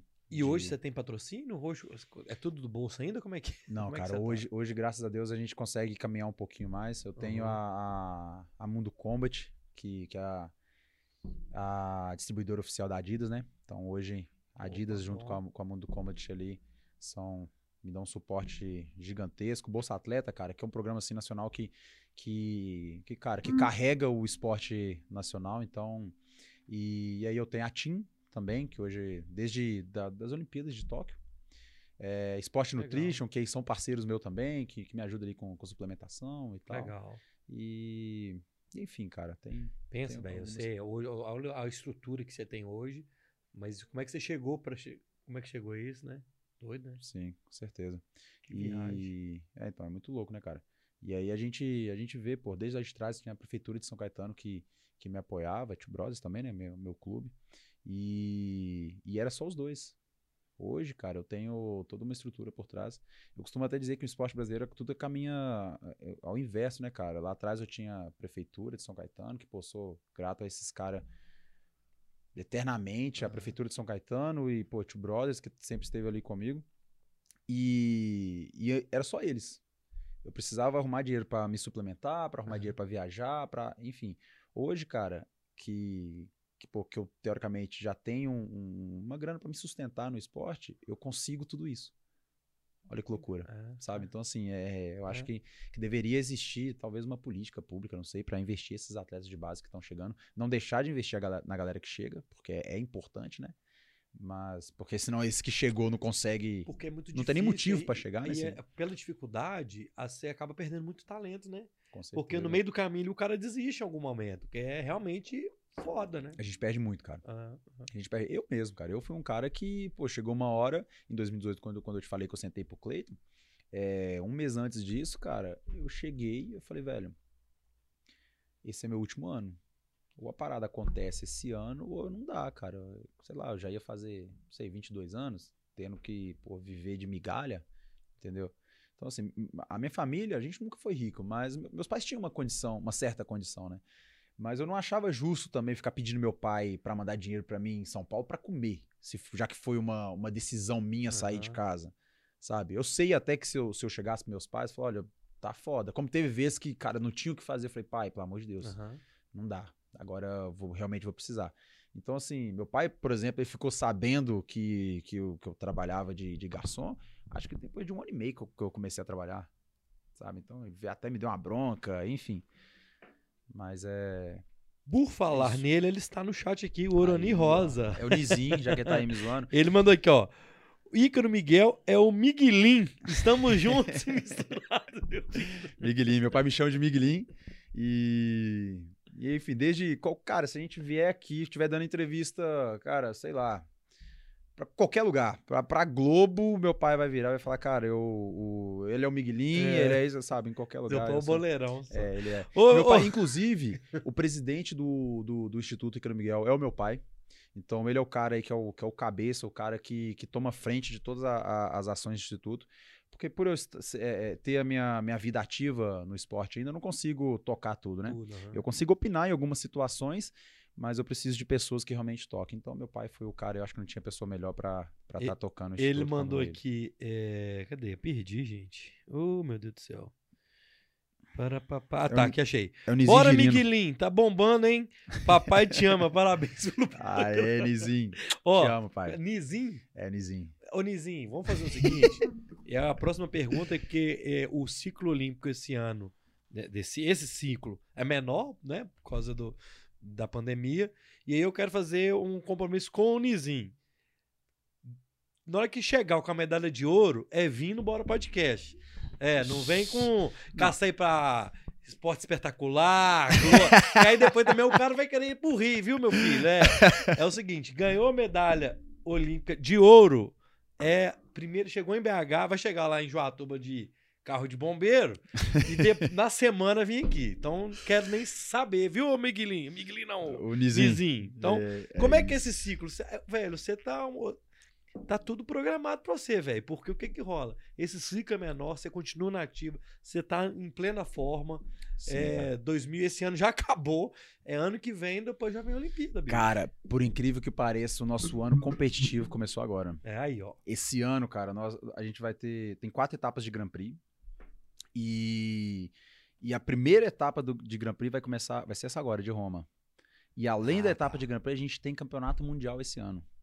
Então, assim, cara, os principais eventos do ano começa agora. O Pan-Americano, por exemplo, era uma preparação. Ah, tá. Claro que a gente foi sério, não, não foi tipo, ah, vou lá pra treinar. Não, não, Não. existe isso não. Mas é, é, Vamos se comparar, filho. é, então, se comparar com o nível dos eventos que a gente vai enfrentar, é, cara, é absurdo. Então, assim, um Grand Prix, por exemplo, junta os 30, 31 melhor do, do, do ranking, do ranking olímpico, e bota esses caras lá pra quebrar, pra sair no pau. Então, são quatro etapas dessa e a última são só os 16. Então, e o Mundial, pô, o Mundial é Mundial, né? Top. Ô, galera, é o seguinte, eu vou finalizando aqui com vocês, mas eu volto ainda pra fechar com o grande Ícaro, certo? Eu queria fazer o seguinte, quem tá aí agora e ainda não deixou o seu like, deixa o joinha aí no vídeo. Então, aí, tá galera. bombando aí até agora, a galera tá interagindo muito aqui, mas ainda falta deixar o like. Então, deixa o like aí, beleza? Eu quero dizer pra vocês que amanhã nós temos gravação aqui de manhã. Então, na- no domingo, no domingo, esse podcast estará também nas plataformas de áudio. Então, você pode ouvir esse papo também no Spotify, na, no Apple Podcast, no Google Podcast, no Amazon Music, beleza? Então, domingo eu vou colocar esse áudio também para você ouvir lá de novo no seu fonezinho de ouvido e também fica aqui no YouTube, certo? Aqui embaixo tem as redes sociais do Ícaro, então você vai lá, segue ele lá, inscreva-se no canal do YouTube, segue ele lá no Instagram dele, beleza? No TikTok também, galera, no que agora eu tô lá. TikTok, nós sempre que já tô dando, puxou a orelha dele aqui, viu, gente?